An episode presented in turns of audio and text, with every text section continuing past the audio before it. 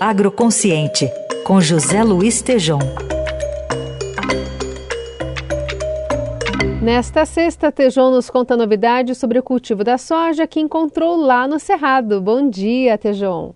Bom dia, Carol, ouvintes. Pois é, polarização não, polinização sim. Estou pelo Mato Grosso, agora Mato Grosso do Sul, e vi um trabalho fenomenal.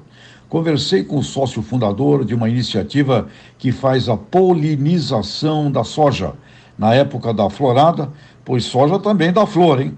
Com abelhas.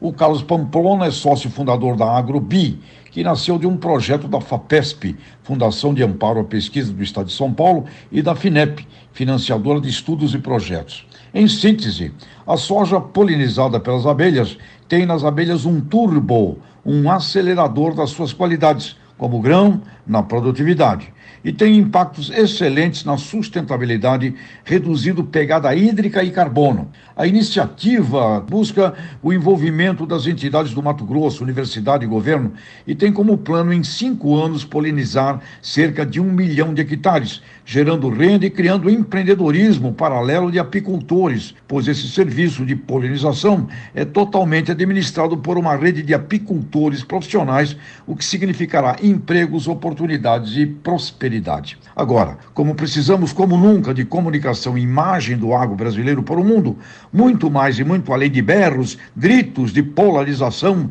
de uns contra os outros, que os zumbidos silenciosos das abelhas trabalhando a polinização durante cerca de 15 dias, as floradas dessa leguminosa rainha da produção nacional e da exportação, sejam a melhor nova voz do Brasil, do seu agroconsciente. Polarização não, polinização sim.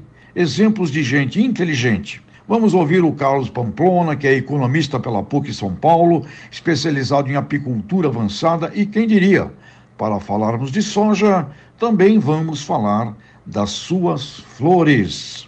Tejon e ouvintes da Eldorado, esse trabalho de polinização de soja no Mato Grosso resolve dois pontos sagrados para o futuro do agro. Melhora a produtividade em 8,8 sacas por hectare em um estudo de 850 hectares de várias sojas Imagine a agricultura do maior estado produtor do mundo totalmente associada à polinização da soja. Gol de renda, gol de imagem, melhoramos a empregabilidade dos apicultores, reduzimos a pegada hídrica e de carbono. Então, é fantástico. Muito bem, Tejon, conosco volta na segunda-feira ao Jornal Eldorado.